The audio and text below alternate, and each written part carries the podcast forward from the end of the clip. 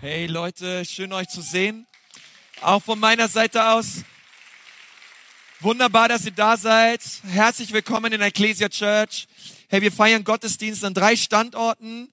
In Ansbach, in Erlangen und hier in Nürnberg. Und es sind auch jede Menge Leute online dabei. Hey, wie wär's, wenn wir uns nochmal gegenseitig einen riesen Applaus geben, uns willkommen heißen. So stark, was Gott auch in Erlangen und auch in Ansbach tut, genauso hier in Nürnberg. Es ist wunder, wunderbar. Und ähm, wir sind dankbar, dass wir auch mit diesen 21 Tagen des Gebets so stark in dieses neue Jahr starten dürfen. Und wir beginnen heute auch mit einer, äh, besser gesagt nicht beginnen, aber wir beginnen dieses Jahr mit einer neuen Predigtserie, die lautet Exodus. Sag mal Exodus. Das ist ein ziemlich cooles Wort. Ähm, und wir sind heute im zweiten Teil dieser Predigtserie. Ich habe dieser Predigt mal den Titel gegeben, Sklave und Retter. Und wir schauen uns an, ähm, wo und wo wir Jesus im Exodus wiederfinden. Und ähm, Exodus bedeutet übersetzt Auszug. Ja, das ist auch so ein ziemlich cooles Wort. Wenn du mit deiner Familie unterwegs bist und irgendeiner schreit Exodus, dann wisst ihr, alle gehen Richtung Ausgang, okay? Äh, wir wollen raus hier. Ähm, zumindest mache ich das mit meiner Familie. Exodus, jeder weiß Bescheid. Und, ähm, und das ist ziemlich cool, dass wir diese Zeit haben, in den nächsten Wochen uns einfach anzuschauen, hey, diese Geschichte vom Exodus, was hat die mit uns zu tun und was hat die mit Jesus zu tun? Denn du musst wissen, in der Bibel geht es nur um Jesus. Das Alte Testament, es sagt, Jesus wird kommen die Evangelien sagen, Jesus ist hier. Die Apostelgeschichte, sie verkündigt Jesus. Die Briefe, sie beschreiben Jesus. Und die Offenbarung sagt, Jesus wird wiederkommen. Und das ist die Bibel zusammengefasst. Ja, es geht nur um Jesus. Und auch Mose hat über Jesus geschrieben. Nun, du findest das Wort Jesus nicht in den fünf Büchern Mose, aber du merkst, dass es sehr viele Parallelen gibt zu dem Leben von Jesus und auch zu dem Wirken von Jesus im Exodus. Und so wollen wir uns gemeinsam anschauen, was hat die Geschichte äh, auch des Auszugs der Kinder Israels aus Ägypten mit uns zu tun. Und ähm, wir haben heute drei Punkte, die wir uns anschauen wollen. Der erste Punkt, das ist so das erste Kapitel im Exodus. Und da geht es eben um die Versklavung der Kinder Israels. Im zweiten Kapitel geht es dann um die Geburt Moses. Und das dritte Kapitel ist es dann die Begegnung, die Mose am Dornbusch hat mit der Herrlichkeit und der Gegenwart Gottes. Und ähm, ich weiß nicht, wie du dir so dein Leben vorstellst. Vielleicht hast du dir so Pläne gemacht, nicht nur für dieses Jahr, sondern du hast langfristige Pläne, du hast Träume, du hast Dinge, die möchtest du verwirklicht sehen. Aber du bist schon ein bisschen älter geworden, ja? Oder du weißt, ähm, alles, was dir so Disney oder Hollywood gesagt hat, das ist nicht ganz so im Leben. Ja, ähm, du hast wahrscheinlich immer, weiß ich nicht, vielleicht hast du immer von deinem Froschkönig geträumt und dann hast du einen Typen kennengelernt und den hast du geheiratet und merkst du, der ist mehr Frosch als König oder Du, ähm, du, du dachtest, ey, warte mal im Leben. Äh, ich dachte, das wird alles happy, clappy und alles total easy und einfach. Und dann merkst du einfach, dass dein Leben auch gekennzeichnet ist von Leid, von Schwierigkeiten, von Umständen und Herausforderungen. Und, ähm, und das ist alles, alles Teil des Lebens und das ist alles wichtig. Und vielleicht hast du auch ganz viele Ziele und Dinge, die du persönlich erreichen möchtest. Nun, ich möchte dir sagen, dass die Bibel, das Wort Gottes und der Gott der Bibel dir Wert und Identität zuspricht. Der Gott der Bibel sagt dir, es geht im Leben um mehr als um Arbeiten, Essen, Schlafen, Arbeiten, Essen, Schlafen, Urlaub, Arbeiten, Essen, Schlafen und irgendwann eine Rente und dann ist das Leben vorbei. Sondern Gott sagt, nein, weißt du was, dein Leben ist viel mehr als das, was du tust. Du bist wer.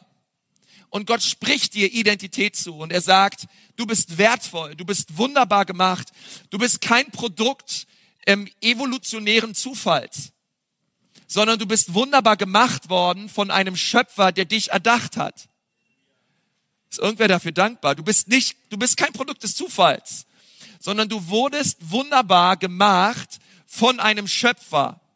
Und wenn du wissen möchtest, was dein Leben auf dieser Erde für einen Zweck hat, hey, dann brauchen wir nicht in die Esoterik schauen, da brauchen wir nicht in die Sterne schauen, da brauchen wir nicht ähm, unsere Freunde fragen, TikTok fragen oder irgendwelche anderen Leute fragen, sondern wenn du wissen möchtest, warum und wozu du auf dieser Erde bist, wie wär's, wenn du dich an den wendest, der dich gemacht hat? Denn der, der dich gemacht hat, der weiß am allerbesten, was er mit dir anstellen möchte. So wie mit jeder Erfindung, so wie mit jeder Sache, die es gibt, alles, was wir sehen, wurde von irgendwem irgendwann mal erfunden. Von irgendwem gemacht. Und wenn du wissen möchtest, wie eine Sache funktioniert und was dessen Zweck ist, schau dir die Betriebsanleitung an.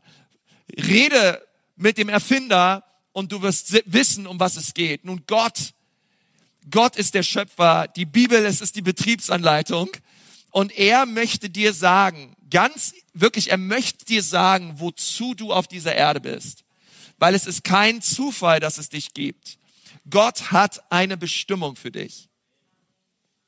Das ist total schön. Äh, das gibt meinem Leben Bedeutung. Es gibt so viele Menschen, die wissen nicht die Bedeutung des Lebens. Ähm, Gott schenkt dir Bedeutung. Und er sagt dir, hey, weißt du was? Ähm, du bist nicht zufällig hier, du bist geliebt, du bist gewollt und ich habe einen Auftrag und einen Plan für dein Leben. Ähm, und diese Wahrheiten, die dürfen wir annehmen für unser Leben und wir werden heute sehen, diese Wahrheiten, die spricht Gott auch über Mose aus. Auch Mose hat einen Auftrag von Gott bekommen. Er hat eine Bestimmung von Gott zugesprochen bekommen. Und wir merken, Exodus hat ganz viel mit unserem eigenen Leben zu tun. Mein erster Punkt, über den wir reden wollen, ähm, der lautet, wir alle sind oder waren versklavt. Das ist Kapitel 1 von Exodus. Und hier merken wir, wir begegnen einer Geschichte in dem ersten Kapitel von Exodus, die eigentlich nicht schön ist.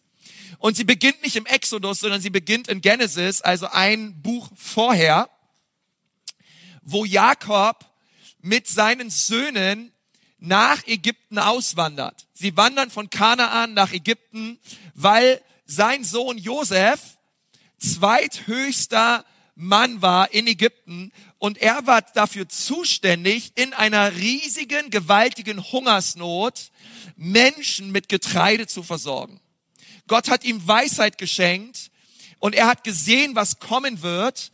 Und so wurde Josef der zweitmächtigste Mann in Ägypten, direkt unterm Pharao. Und er hat, der Pharao hat ihm vertraut, er hat ihn alles überlassen. Und die ganze Welt kam zu Josef um ernährt zu werden in einer gewaltigen Hungersnot. Nun, wir wissen auch, dass Josef ein Abbild ist für Jesus. Denn so wie alle zu Josef kamen, um ernährt zu werden, so dürfen wir, die ganze Welt, zu Jesus kommen, um geistlich ernährt zu werden. Gott möchte deine Seele sättigen mit Gutem, mit seiner Gegenwart. Und so kam, so kam es, dass Jakob mit seinen Söhnen mit ähm, deren Frauen und Kindern, insgesamt waren es 70 Leute, die sind nach Ägypten gezogen. Sie haben vom Pharao das beste Land bekommen. Sie haben sich dort niedergelassen und sie haben dort gelebt. Zwischen 1. Mose 50 und 2. Mose 1 vergehen 400 Jahre. In dieser Zeit ist das Volk Israel richtig groß geworden. Ja, sie haben den Auftrag Gottes ernst genommen, seid fruchtbar und mehret euch. Ähm, und dann lesen wir in, in 2. Mose 1, Vers 8. Dann kam ein neuer König in Ägypten an die Macht, der nichts von Josef wusste. Er sagte zu seinem Volk, diese Israeliten sind uns zu zahlreich und zu mächtig geworden. Wir müssen uns etwas einfallen lassen, damit dieses Volk nicht noch größer wird. Sonst könnten sie im Kriegsfall mit unseren Feinden verbünden, gegen uns kämpfen und uns dann aus dem, und dann aus dem Land fortziehen. Vers 11. Deshalb setzten die Ägypter Aufseher über die Israeliten ein, um sie mit schwerer Arbeit zu unterdrücken. Die Israeliten mussten für den Pharao, den König von Ägypten, die Vorratsstädte Pythom und Ramses bauen. Und hier merken wir auf einmal, das ist keine schöne Geschichte. Das ist keine Geschichte, mit der wollen wir uns identifizieren, weil wir merken, dort, wo unter Josef das Volk Israel noch willkommen geheißen war, hey, Gäste und Freunde waren in einem fremden Land, hat sich alles gedreht. Die, die Freunde waren, sind nun Feinde. Und Pharao hatte einen Plan und sein Plan war es, dieses Volk zu vernichten. Er wollte dieses Volk ausrotten. Er hatte Angst vor diesem Volk, weil es groß und stark war. Und sein Plan A lautete, ich werde sie versklaven. Ich werde die jungen Männer, ich werde die Männer versklaven und ich werde so harte Arbeit auf ihn legen, dass sie hoffentlich früh sterben. Also sein Ziel war es, sie zu dezimieren. Und ähm, wir, wir, wir wissen, was da passiert. Wir wissen, es ist ein teuflischer Plan. Pharao ist eine antike Version von Adolf Hitler oder Stalin und er war wirklich diabolisch. Ähm, wir lesen in 1. Mose 3, Vers 15, da hat ähm, Mose geschrieben, als Gott die Schlange verfluchte, sagte er zu der Schlange, ein Abbild für den Teufel, ich werde Feindschaft setzen zwischen deinen Nachkommen und ihren Nachkommen. Und da sehen wir, die einen Nachkommen, das sind die Nachkommen Jakobs und seine Söhne und seine Kinder und Kindeskinder. Und die anderen Nachkommen, das sind die Nachkommen der Schlange. Und so merken wir, dass auch Pharao ein Bild ist ähm, für die Schlange, die versucht, das Volk Gottes auszurotten und zu töten. Ähm, der sah auch übrigens aus wie eine Schlange. Ähm, schaut mal, ich habe euch mal, ähm, ich habe hier mal ein Bild am Start. Ähm, auch dieser ähm, Pharao Tut, ähm, der hatte, ähm, so sah seine seine Kopfbedeckung aus. Ähm, und es ist auch, das wird auch für die nächsten Sonntage interessant, denn Mose stand immer vor dieser Schlange, vor diesem Pharao, der ähm, ein ein, ein Bild einnimmt, eine Person, eine antichristliche Person einnimmt und sich proaktiv gegen das Volk Gottes stellt. Und, und hier sehen wir aber, dass Gott gesagt hat, aber ich werde deinen Nachkommen Jakob segnen. Und so ist es, dass der Pharao von Ägypten das Volk immer stärker unterdrückte, aber die Bibel sagte, umso stärker er das Volk unterdrückte, umso stärker wurde es. Umso zahlreicher wurde es. Und dann kam er zu seinem nächsten Plan und das war der böseste Plan. Er hat gesagt, ich werde jede Erstgeburt der Israeliten ähm, töten. Ich werde jeden Sohn töten. Jeder Sohn, der auf die Welt kommt, nur die Töchter dürfen am Leben bleiben. Und er hat alles daran gesetzt, dieses Volk auszulöschen und, ähm, und, und sie zu dezimieren. Und wenn wir diese Geschichte lesen, das ist richtig traurig. Ich meine, stell dir vor, als, als israelische Mutter, du bringst einen Sohn auf die Welt. Oder du, allein schon, du bist schwanger und du weißt genau, hey, dieses Kind, sobald es auf der Welt ist und es ist ein Junge, es wird in den Nil geworfen werden. Und da war so viel Trauer im Volk, da war so viel Verunsicherung im Volk, dass wir sagen, hey, zu dieser Zeit zu leben, das war tough, das war hart, das war nicht schön. Und das zu unserer eigenen Story zu machen, sagen wir, hey, das ist schwer.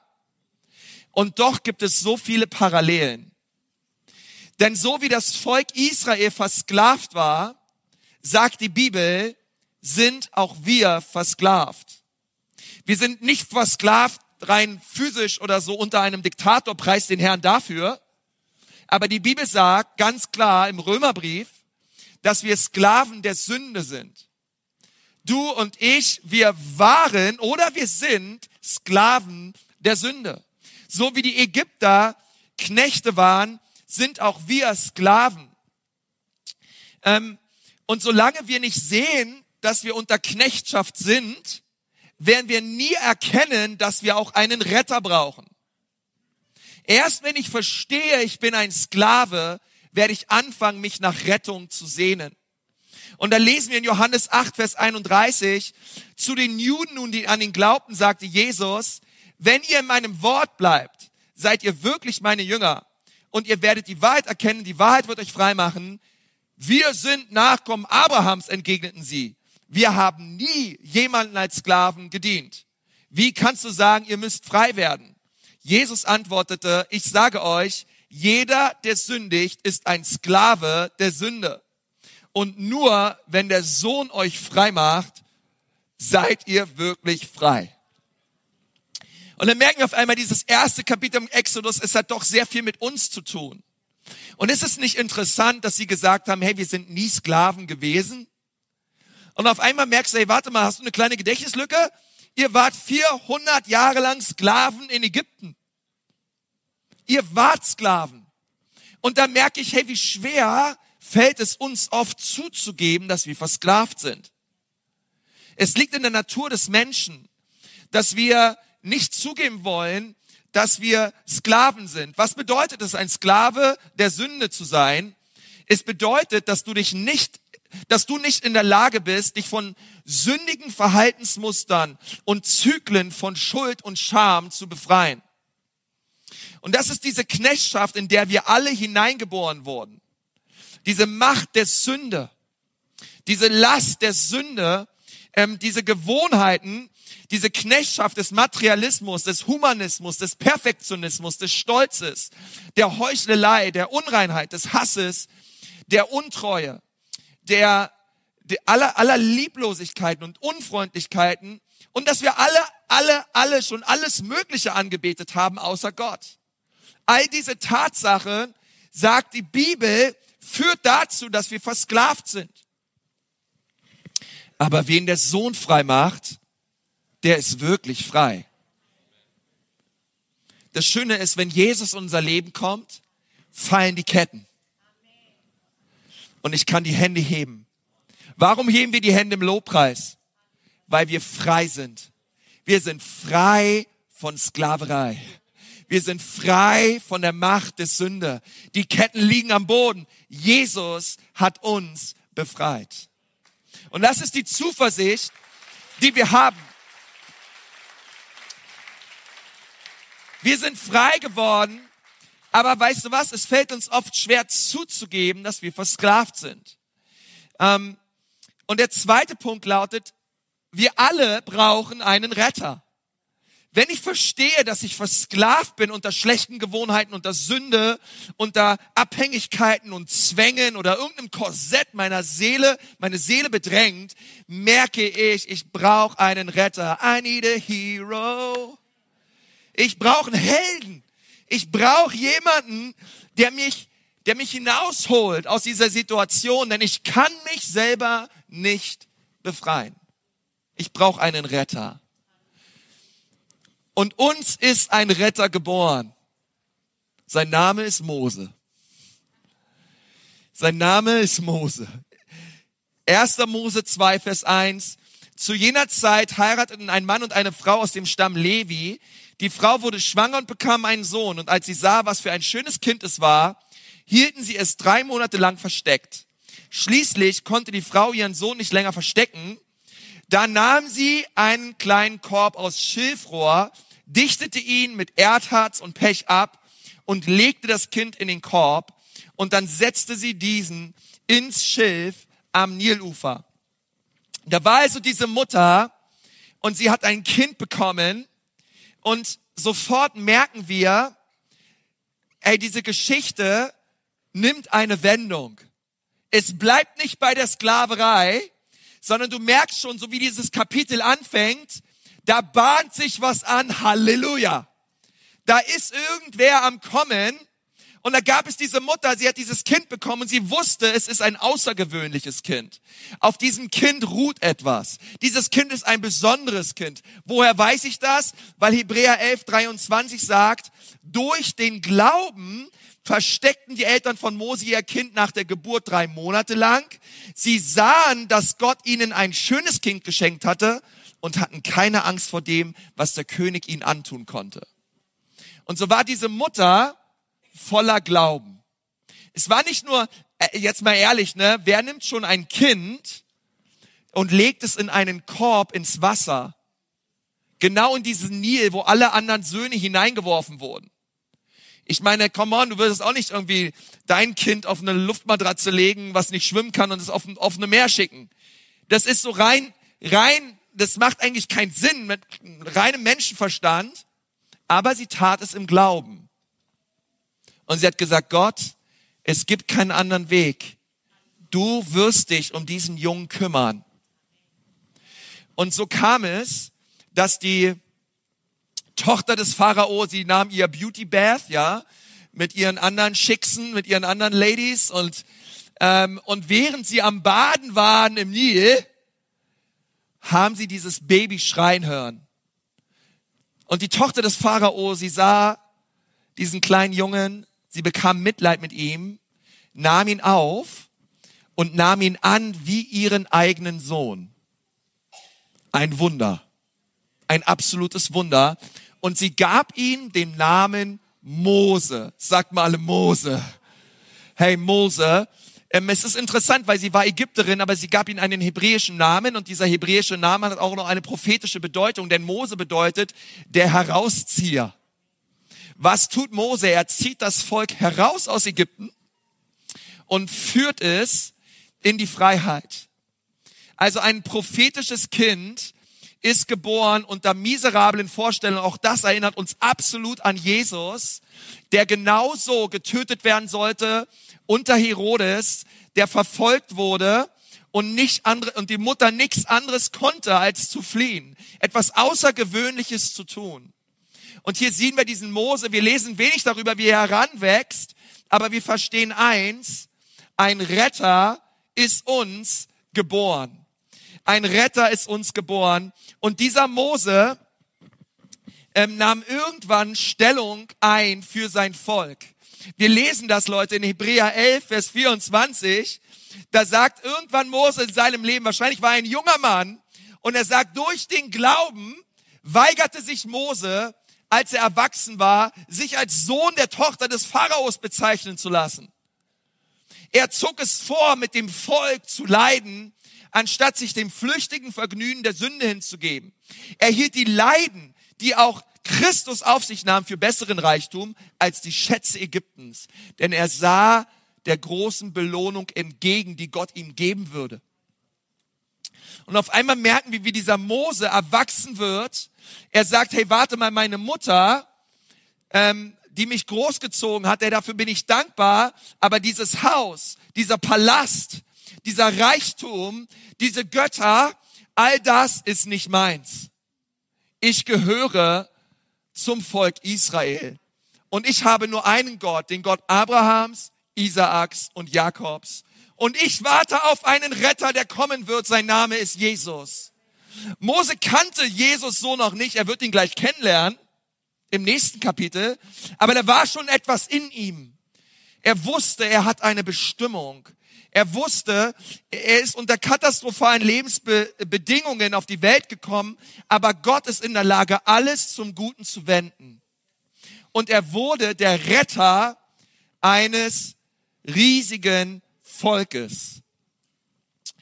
Ähm, es gab später eine Situation, da war Mose so darüber bewegt, weil ein ägyptischer Sklavenhalter hat einen israelischen Arbeiter so stark geschlagen, dass er diesen ägyptischen Sklavenhalter und, und, und Sklaventreiber genommen hat und die Bibel sagt, er hat ihn erschlagen und er hat ihn, im, er hat ihn begraben im Sand und er hat gehofft, dass es keiner sieht. Aber am nächsten Tag stellt er fest, jeder hat's gewusst, jeder hat drüber gepostet, alle reden drüber. Ähm, und äh, die ganze Story ist rausgekommen und er wusste, es gibt nur einen Weg. Ich muss fliehen. Und die Bibel sagt am Ende von Kapitel 2, er flieht in die Wüste und dort in der Wüste ist er 40 Jahre. Ja, da lernt er seine Frau kennen und ähm, er, er gründet eine Familie. Und da ist dieser Mose jetzt in der Wüste und er hütet Schafe. Könnt ihr euch das vorstellen vom Palast in Ägypten, von dem Reichtums Ägyptens, der Prinz Ägyptens, hin zum Schafhirten in der Wüste. Das erinnert mich an Jesus, der den Himmel verließ, die Paläste des Himmels, den Reichtum des Himmels, die Schönheit des Himmels. Philippa 2 führt das aus. Und er wurde Mensch. Er erniedrigte sich selbst.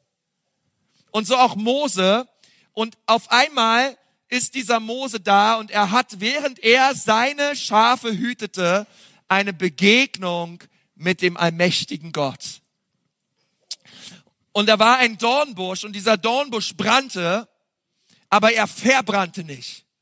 Und Mose ging hin zu diesem Dornbusch und er schaute sich diesen Dornbusch an und die Bibel sagt, dass aus diesem Dornbusch eine Stimme zu ihm sprach. Und die Bibel sagt, es war der Engel des Herrn, der dort an diesem Dornbusch ähm, zu Mose sprach.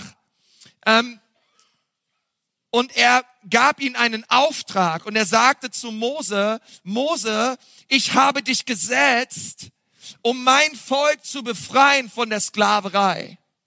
Und das ist mein dritter Punkt. Mein dritter Punkt lautet, es ist einfach frei zu werden. Das erste ist, wir alle sind oder waren versklavt. Das zweite ist, wir alle brauchen einen Retter. Und das dritte ist, es ist einfach frei zu werden. Es ist nicht kompliziert und schwierig. Und dort an diesem Dornbusch begegnet Mose Gott. Und er stellt sich ihm vor und er sagt, Mose, geh zurück zum Volk, geh zurück nach Ägypten und führe dieses Volk in die Freiheit. Und dann lesen wir, wie Mose diesen Auftrag annahm, seine Sandalen auszog und sich niederkniete. Und der Engel des Herrn kam und hat mit ihm gesprochen. Und wir wissen, das war nicht irgendein Engel, das war nicht der Erzengel Gabriel, das war nicht der Engel Michael, sondern wir wissen, der Engel des Herrn, das war Jesus Christus selbst. Jesus kam und hat sich Mose offenbart. Und dort in dieser Begegnung mit Jesus Christus sagt Mose, hey, wenn ich zurückgehe zum Volk und, und ihnen sagen werde, dass ich dir begegnet bin, was soll ich dem Volk sagen?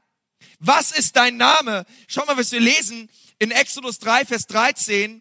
Aber Mose wandte ein, wenn ich zu den Israeliten gehe und ihnen sage, der Gott, euer Vorfahren, hat mich zu euch gesandt, und sie mich dann fragen, wie heißt er denn?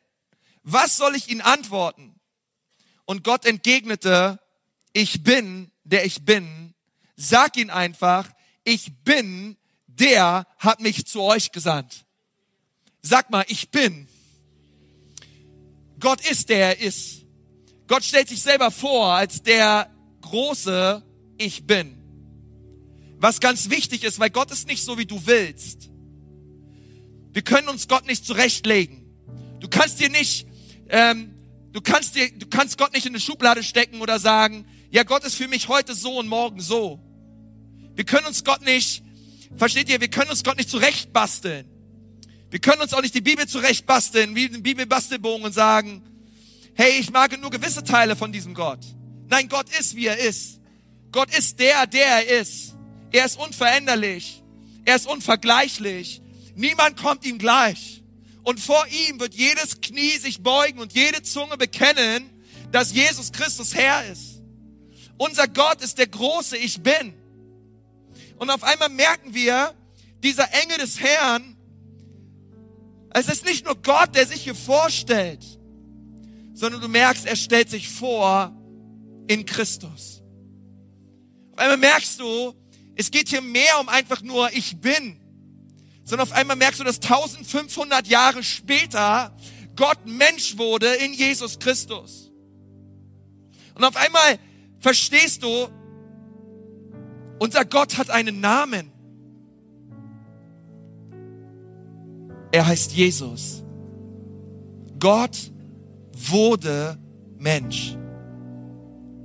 Und Jesus kommt und er stellt sich vor als der große Ich bin.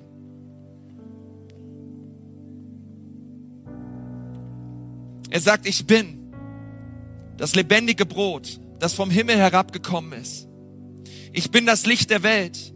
Wer mir nachfolgt, wird nicht mehr in Finsternis wandeln, sondern er wird das Licht des Lebens haben.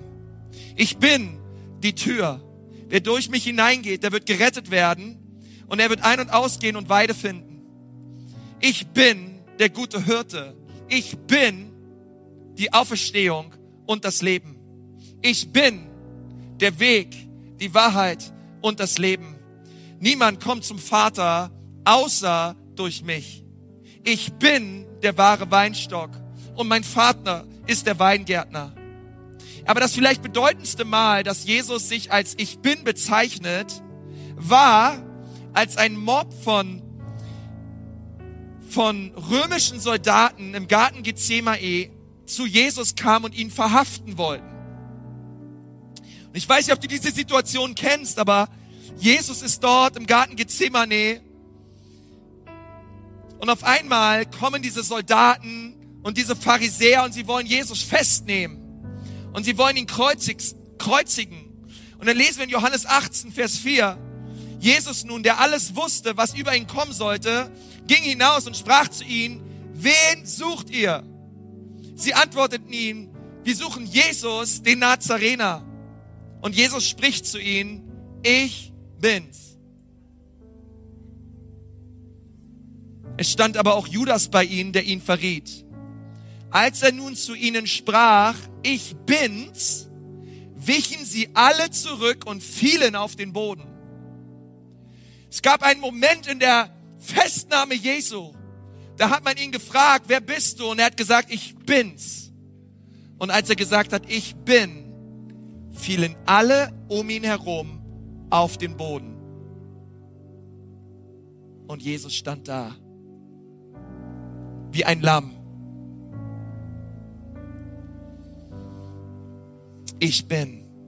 Jesus ist der große Ich bin. Warum ist es einfach, frei zu werden? Weil Jesus der große Ich bin ist. Weil Jesus der Retter ist. Weil Jesus am Kreuz alles getan hat, damit du frei werden kannst. Es ist bereits geschehen vor 2000 Jahren. Er starb am Kreuz für deine Schuld und für deine Sünde. Und alles, was es braucht, ist, dass du zugibst, dass du einen Retter brauchst. Sei nicht wie die Juden, die sagen, ja, wir waren nie versklavt, sondern sag, nein, ich brauche einen Retter. Und wenn du heute verstrickt und gefangen bist in deinen Sünden, wenn du merkst, dass die Ketten da sind und du bist gefangen in, in Zwängen, in Ängsten, in Unreinheit, in, in Schuld, in Scham, in Verdammnis, in Bitterkeit, in Hass, es gibt Freiheit. Denn wen der Sohn frei macht, Jesus, der wird wirklich frei. Und du darfst heute frei werden. Du musst nicht als ein Gefangener diesen Gottesdienst verlassen. Ist es nicht stark? Sondern Jesus liebt dich. Und die Geschichte, die das Volk Israel erlebt hat, es soll deine Geschichte werden. Heraus aus Ägypten, heraus aus der Sünde, hinein in das gute Land, was Gott für uns vorbereitet hält. Es soll deine Geschichte werden. Es soll die Geschichte deines Lebens werden. Alles, was es braucht, ist, dass du sagst, ja, Jesus, ich glaube, dass du der Sohn Gottes bist. Ich glaube, dass du der verheißene Messias bist. Und ich bitte dich, komm in mein Leben und mach mich frei. Lass uns doch kurz die Augen schließen und miteinander beten.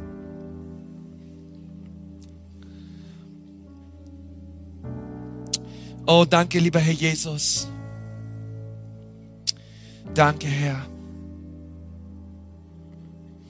Hey, wenn du heute hier bist und du merkst in deinem Herzen, dass du Jesus brauchst, dass du einen Retter brauchst an diesem Sonntag. Hey, einfach während wir die Augen geschlossen haben, als einfach als ein Zeichen an Gott. Vielleicht kannst du jetzt gerade deine Hand heben und sagen, Jesus, hier bin ich. Ich brauche dich. Rette mich. Rette mich. Rette mich. Jesus, befreie mich von den Ketten meiner Schuld. Danke, ganz viele Hände. Dankeschön, Dankeschön, Dankeschön. Ihr könnt die Hände gerne runternehmen, auch da hinten. Und ich lade dich ein, ein Gebet mit mir zusammen zu sprechen, einfach dort, wo du sitzt. Bete, lieber Herr Jesus, hier bin ich. Rette mich. Bitte befreie mich von meiner Schuld. Ich glaube, dass du am Kreuz für mich gestorben bist und dass du auferstanden bist. Sei du mein Herr und Retter. In Jesu Namen. Amen. Amen. Amen. Hey, wenn du das gerade gebetet hast, hey, dann möchte ich einfach mal echt, oh, ich bin so dankbar dafür. Gott segne dich von ganzem Herzen.